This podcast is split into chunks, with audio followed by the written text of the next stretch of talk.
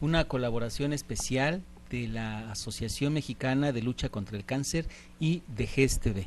Un programa que nos mueve a la reflexión, pero sobre todo a la prevención. Y con nosotros la doctora Karina Cabal, de eh, miembro de la Asociación Mexicana de Lucha contra el Cáncer y también Master Coach. Bienvenida, Karina. Muchas gracias, gracias por invitarme de nuevo. Estamos muy interesados en saber los temas sobre el cáncer, porque ya nos habías adelantado la vez pasada que, bueno, habiendo tantos tipos de cáncer, uno está expuesto por la polución, por los hábitos, a que nos dé prácticamente cualquier tipo de cáncer. Pero el día de hoy vamos a hablar de uno muy particular, el cáncer de pulmón. Así es. Vamos a hablar del cáncer de pulmón porque quiero que sepas que es uno de los cánceres que más encontramos en la población y que lamentablemente está incrementando su número de gente que debuta con cáncer de pulmón. Cáncer de pulmón. Habíamos platicado un poquito, para ponernos en contexto, que el cáncer es un crecimiento incontrolado de células. Es correcto. Mira, vamos a retomar un poco lo que habíamos platicado la vez pasada y yo les había dicho que todos estamos expuestos a tener cáncer, todos absolutamente en cualquier etapa de nuestras vidas, porque todo el tiempo tenemos producción celular, pero que en algún momento las células eh, tienen un crecimiento defectuoso. Y ahí es donde, se empieza a producir el cáncer, una célula con un eh, defecto en su interior que se llama oncogen y que constantemente se reproduce. Parte del defecto o de lo que la caracteriza es que se reproduce de manera descontrolada y siempre está creciendo. Entonces no podemos dejar que, que, deje de crecer hasta que no detectamos que existe un tumor y ya entonces se volvió una masa de células cancerígenas. Ya cuando llegamos a ese nivel es un nivel macroscópico. Es correcto. Porque la célula por sí pues es chiquitita y empieza a crecer de manera descontrolada y es evidente hasta que ya tenemos Exacto. una masa allí. Eh, pero también tiene que ver el cáncer con los diferentes tejidos a los cuales nos referimos. Tú, por ejemplo, hablas de que hay, hay cáncer de pulmón. En mi ignorancia me imagino que hay células especializadas para el pulmón, para la piel, para, para las diferentes partes del cuerpo. Y las células que están en el pulmón tienen esa cualidad de, de reproducirse y son las que nos hablan de ese tipo de cáncer también. Es correcto. Mira, en cada órgano, la verdad es que hay muchísimas células que se diferencian y son específicas para desarrollar alguna cosa. Entonces, cuando la gente pregunta cuántos tipos de cáncer hay, yo te preguntaría, pues, cuántos tipos de células tienes. Y en ese en ese contexto podemos darnos cuenta que podemos tener tantos tipos de cáncer conforme tantos tipos de células tenemos. Y en el pulmón no solamente hay células pulmonares o células como ustedes a lo mejor podrían considerar que es una célula que forma el pulmón y punto. No, el pulmón está hecho de células basales, células escamosas, células pequeñas, células grandes, etcétera, etcétera. Ah, entonces, eh, el cáncer de pulmón podríamos hablar que tiene como variedades. Es correcto, tiene variedades. Qué barbaridad. Entonces, imagínate que yo estoy imaginándome también cómo poder describir el pulmón.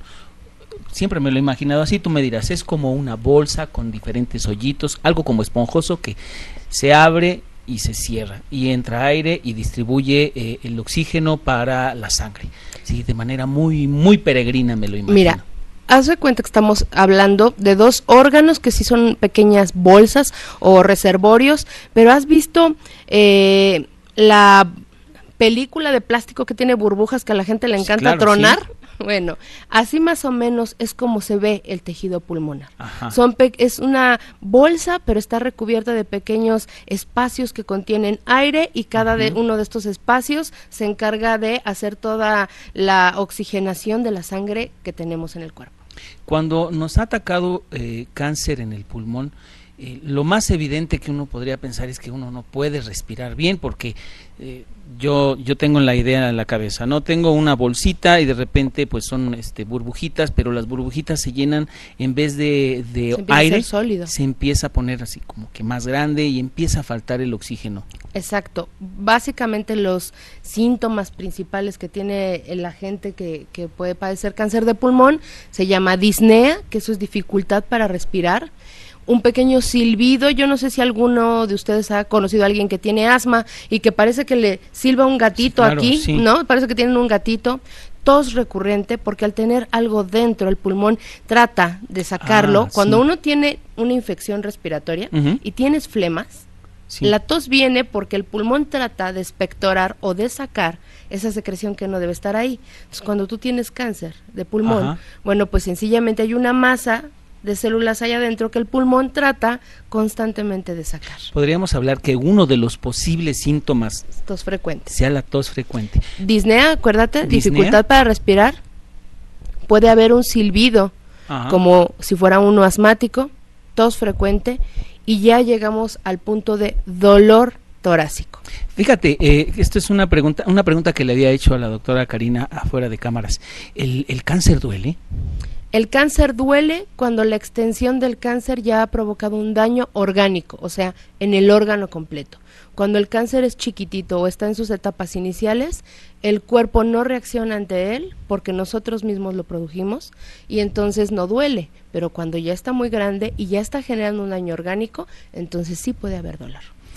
Bueno, importante, siempre que tengan alguno de estos síntomas, ni se automediquen, ni Nunca. digan es un- una tosecita, me voy a tomar un jarabe. Siempre vean a su médico. Sobre todo, y aquí voy a brincar un poquito, cuando estamos expuestos a los riesgos del cáncer de pulmón. Exacto. ¿Cuáles son esos riesgos?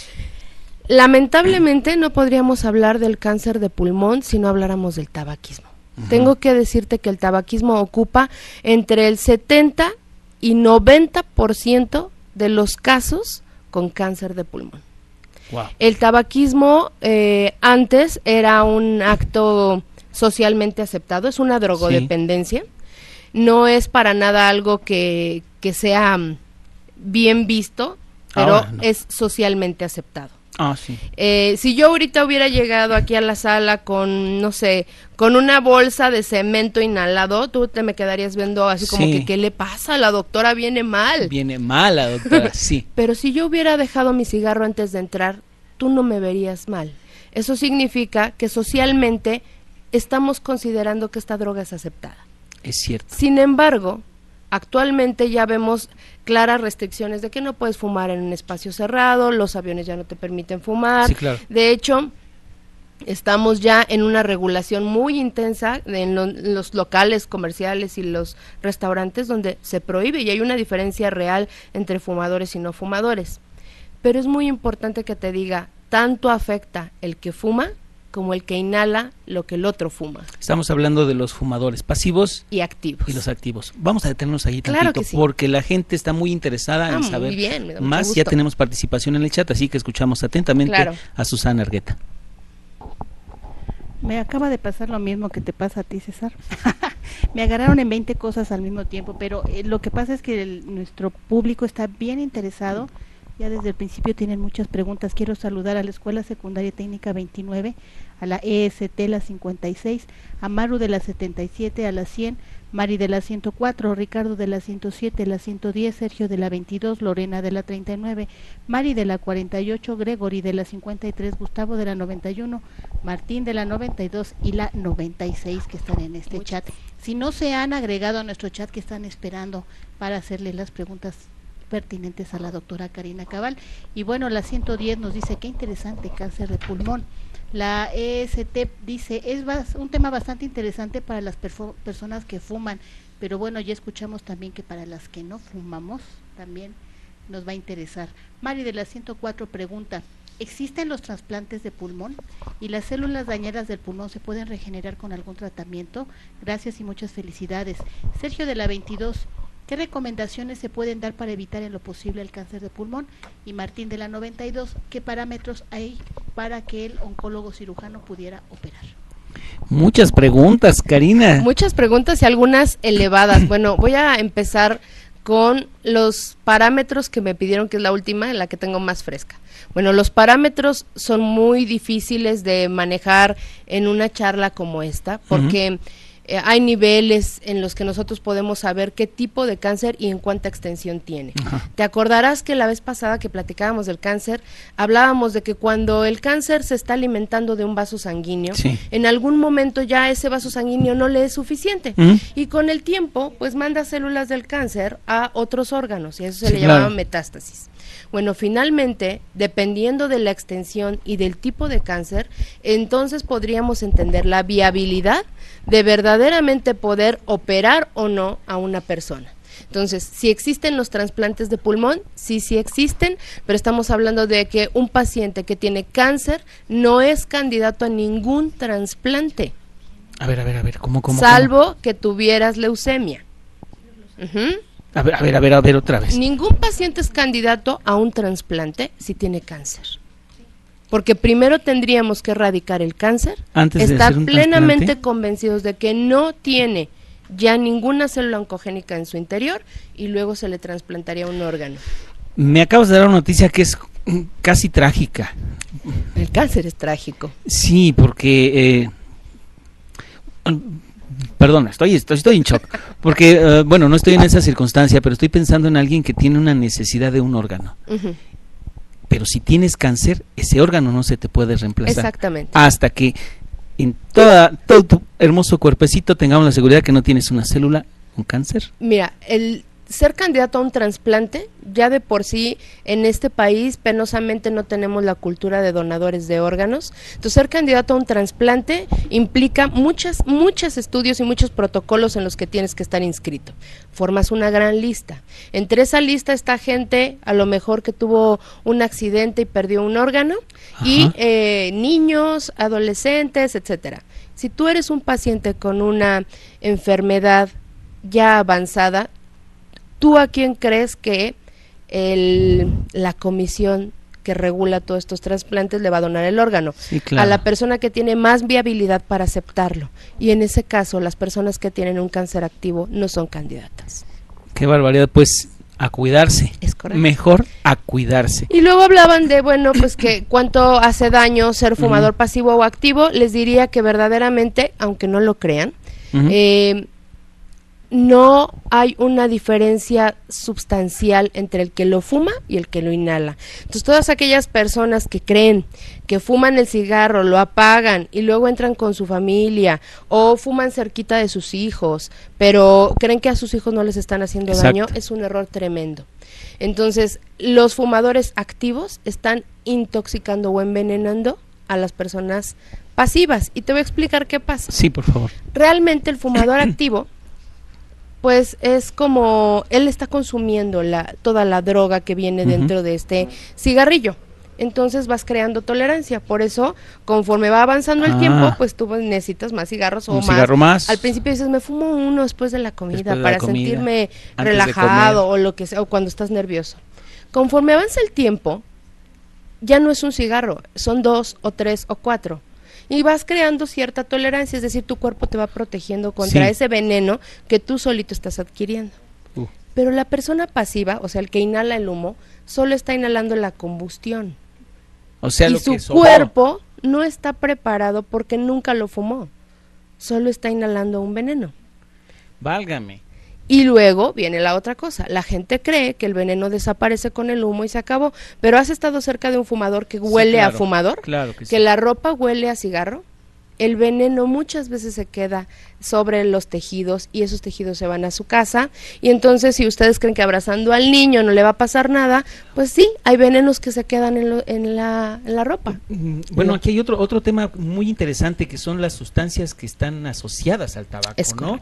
Que no solamente es lo que uno se fuma, sino lo que se pega. Digo, estoy pensando ya en montones de partículas de sustancias tóxicas que vuelan por el aire, se meten a los pulmones, se me pegan en la piel, se me pegan en la ropa y yo llego a alguien y digo, "Hola Karina, ¿cómo estás? Te acabo de pasar algo indebido." Es más o menos así, pero sobre todo la relación que tiene directamente el que es fumador con el que no. Normalmente el paciente fumador se muere después que la esposa, por ejemplo. La esposa no fumaba, pero inhalaba todo y se muere primero. La esposa. Y sí mueren de cáncer de pulmón, porque este es un cáncer que normalmente se detecta en etapas muy avanzadas o por circunstancia. Les mandan a hacer algún estudio, toman una placa de tórax súper común y ahí aparece un nódulo tumoral. Qué barbaridad. Oye, pero ¿cuánto tiempo debería pasar para que alguien se diera cuenta de que tiene cáncer en el pulmón? A veces hasta 15 años. Por eso son fumadores. Desde etapas muy tempranas veo que tenemos auditorio eh, que está jovencito, que es cuando inician verdaderamente las drogodependencias socialmente aceptadas, que es el tabaquismo, y entonces empiezan para sentirse este, parte de un grupo social, empiezan a fumar y ahí empieza la adicción. Cuando pasan no sé cuántos años de su vida, entonces empezamos a tener ya eh, problemas. Estamos hablando, por poner un contexto, tenemos chicos que están en la secundaria entre los 12 y los 15 años. El problema del tabaquismo eh, eh, empieza realmente en esa edad.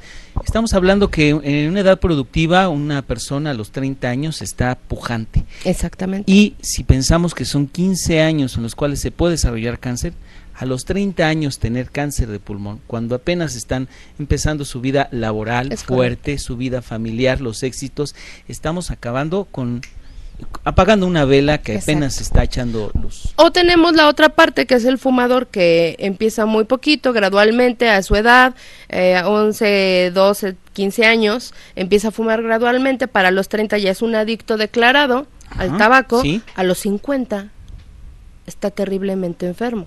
Qué barbaridad. Y es en esa edad es cuando eh, se supone que te deberías retirar de la vida para disfrutar del producto de tu trabajo, ¿no?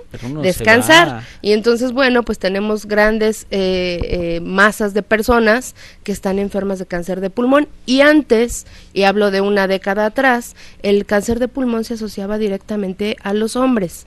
Hoy, la cantidad de mujeres que mueren por cáncer de pulmón se ha triplicado. A razón de que las mujeres fuman para eh, bajar de peso, para sentirse que están eh, liberadas o en sociedad, etcétera, uh. etcétera. Y yo lo que les diría es que es como comerse una cucharadita de veneno para ratas todos los días. ¿no? A ver quién se lo haría. Entonces nadie, ¿verdad? Entonces, ¿por qué fuman? es lo mismo. vas a bajar de peso. no bajan de peso.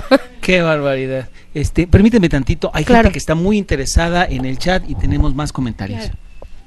Bueno, pues es que este tema es muy interesante, este, una situación de salud pública. Y bueno, nos están comentando por aquí las técnicas 5. Dice, nosotros siempre creemos que este tipo de actividades son muy importantes para todos. Muchas gracias. Mari de la 104 pregunta. Es una pregunta un poco complicada. Si el paciente tiene fibrosis pulmonar debido al lupus, es candidato a trasplante de pulmón o algún familiar puede donar un pulmón, algo así como sucede con la donación en vida de un riñón? La 56 comenta, porque el cáncer no respeta edades y no toman conciencia los fumadores. La EST eh, comenta, principalmente para los alumnos que ya fuman, no saben lo nocivo que es. La técnica 5, la información que se presenta creo que sí es muy útil, así como la cultura de la donación de órganos. Híjole, muchas gracias. La pregunta eh, que nos hicieron acerca de la fibrosis pulmonar secundaria lupus eritematoso sistémico. Eh, el lupus es una enfermedad autoinmune, para quien no sabe. Eso quiere decir que es un problema, una falla, un cortocircuito en el sistema que es nuestras defensas, el sistema inmunológico. Y la fibrosis no es otra cosa más que, les voy a platicar que hay tejido que une todos nuestros órganos. Y ese tejido se llama conectivo, nos conecta. Por eso no tenemos por ahí el, corazón flotando o los intestinos flotando. Cuando ese tejido se empieza a hacer como una telaraña dura, se llama fibrosis. El pulmón quedamos que era como un órgano que estaba hecho de ese plástico que nos gusta tronar de burbujitas que protege los electrodomésticos. bueno, de ese plástico este más o menos estamos hablando que está hecho. Entonces, cuando se empieza a hacer fibroso, quiere decir que cada burbujita está conectada por un tejido suavecito pero la fibrosis hace que ese tejido se vuelva duro y por lo tanto la expansión se vuelve restrictiva. ¿Eso qué quiere decir? Que yo jalo mucho aire, pero de todas maneras no entra porque no, me permite y me da disnea. Dijimos disnea era dificultad para respirar.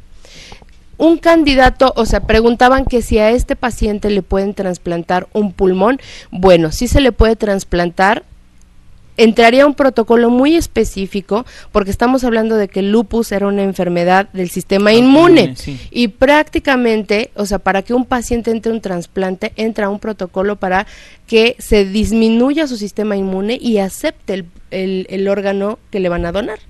Pero el lupus siendo una enfermedad inmune, entonces necesitaríamos saber qué tipo y en qué niveles estamos hablando de este lupus.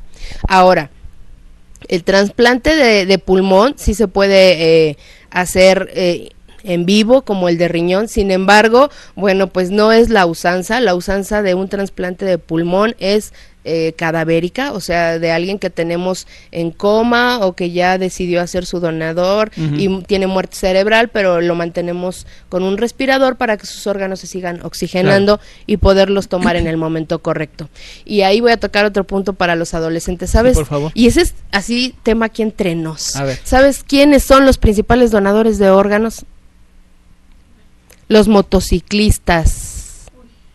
Son los que tienen accidentes graves a nivel de la nuca, muerte cerebral y de corticación y son los que nos dan viabilidad de poder tomar sus órganos. Entonces, para que todos aquellos adictos a la velocidad como una servidora tengan la precaución de eh, ir protegidos, eso de que van con amiguitos entre la moto y hasta tres, cuatro y el bebé adelante y todo lo que acostumbran reconsidérenlo porque son los principales donadores de órganos en este país. No sé si decirles gracias o mejor cuídense. mejor tengamos cultura, todo el mundo debería tener una tarjeta de donador de órganos. Es bien fácil adquirirla. Yo la traigo ahí en mi bolsa. Hay una también una fundación que se llama Fundación Donar Vida. Ustedes pueden solicitar las tarjetas, son gratuitas y entonces ahí escribes tu nombre, dices eh, algún familiar que corrobore que tú estás decidido a donar órganos o tejidos, quedamos que somos, o sea, podemos donar lo que sea. Órganos o tejido, cabello, piel, podemos donarlo, ¿eh? Muy bien. Ay, bueno, estoy impactado por decir, por si lo me dice por ahí tenemos mucho, mucho chat. Ah, qué bueno. Eres, eres pero taquillera. Por ah, qué bueno. Pero déjenme pasar a esto porque la tengo aquí conmigo y la verdad es delicioso platicar con ella porque no se entera y bueno, se entera y se pone alerta por las cosas que está aprendiendo.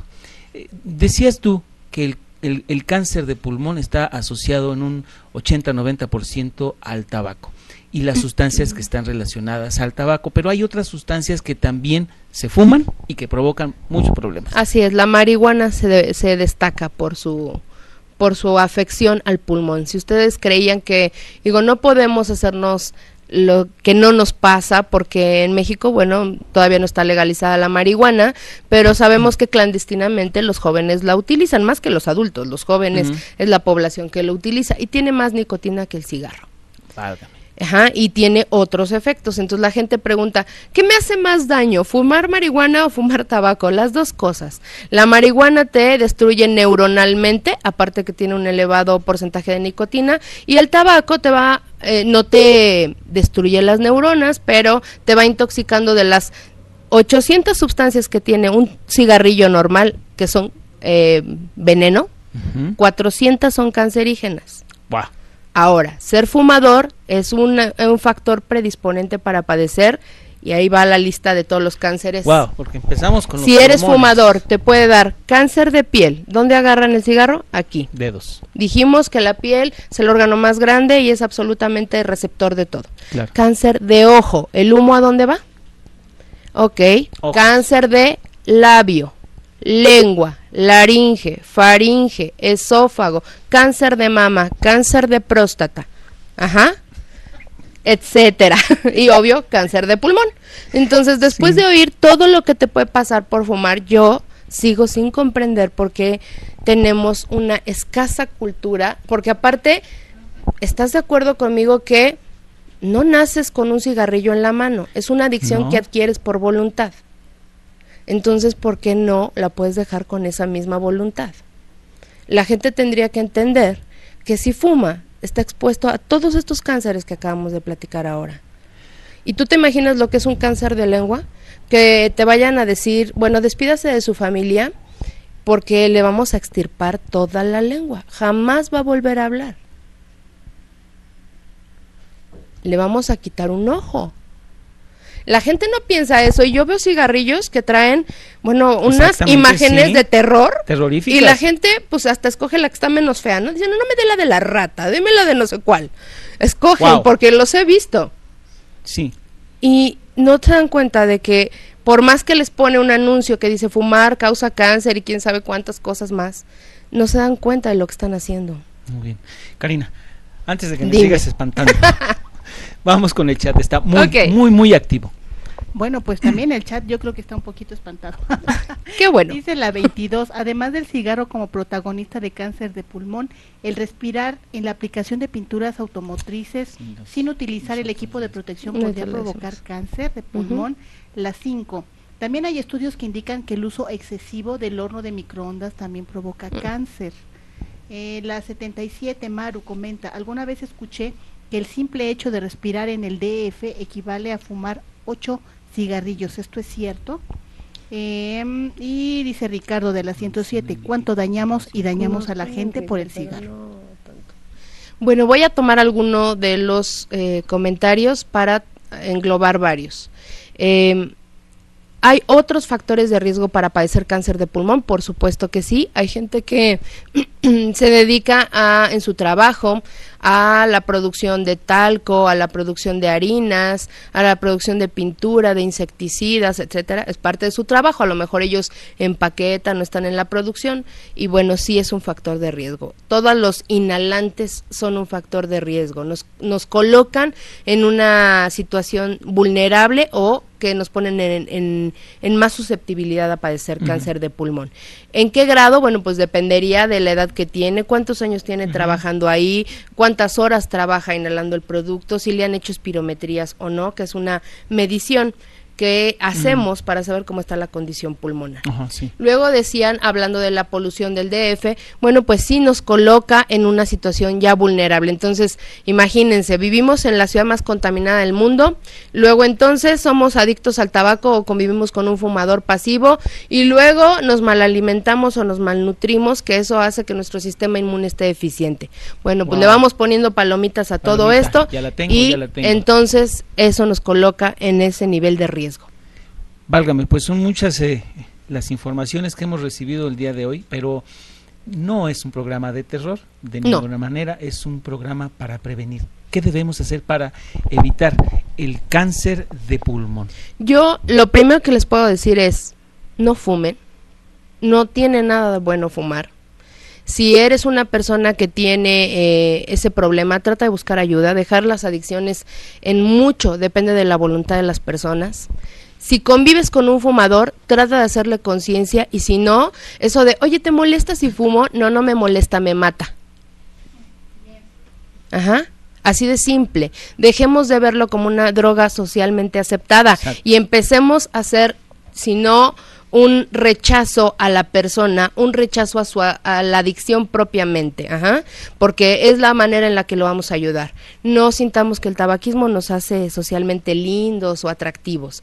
Luego, si te dedicas en tu labor profesional o en tu empleo a estar en sustancias riesgosas, busca ayuda para revisar tus controles desde tu espirometría, una, un estudio de una expectoración o de esputo, así se llama, para revisar si hay células de cáncer, una eh, radiografía de tórax, etcétera. Eh, si son fumadores pasivos o fumadoras pasivas, o sea, viven con un fumador, traten por favor de hacer conciencia con él. Yo creo que el fumador si oyera todo esto y viera lo, le trajéramos unos pulmones como van a terminar, harían conciencia. Ajá. Mujeres, dejen de fumar. A nosotros nos da cáncer de mama, cáncer cervicuterino por ser fumadoras. Y bueno, vivimos en una ciudad contaminada, tratemos de ayudar a que la contaminación no se propague más. Y bueno, tú tienes un auditorio todavía moldeable, estás en una edad en la que todos los lo bueno o malo se reafirma en, los hombres y mujeres que van a ser estos jóvenes. Entonces a ellos es a los que hay que incidir directamente en la prevención.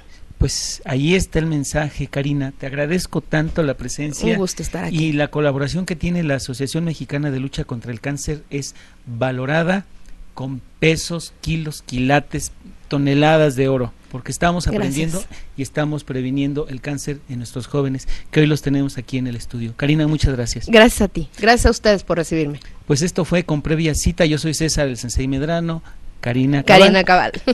Nos vemos en nuestra próxima emisión con previa cita.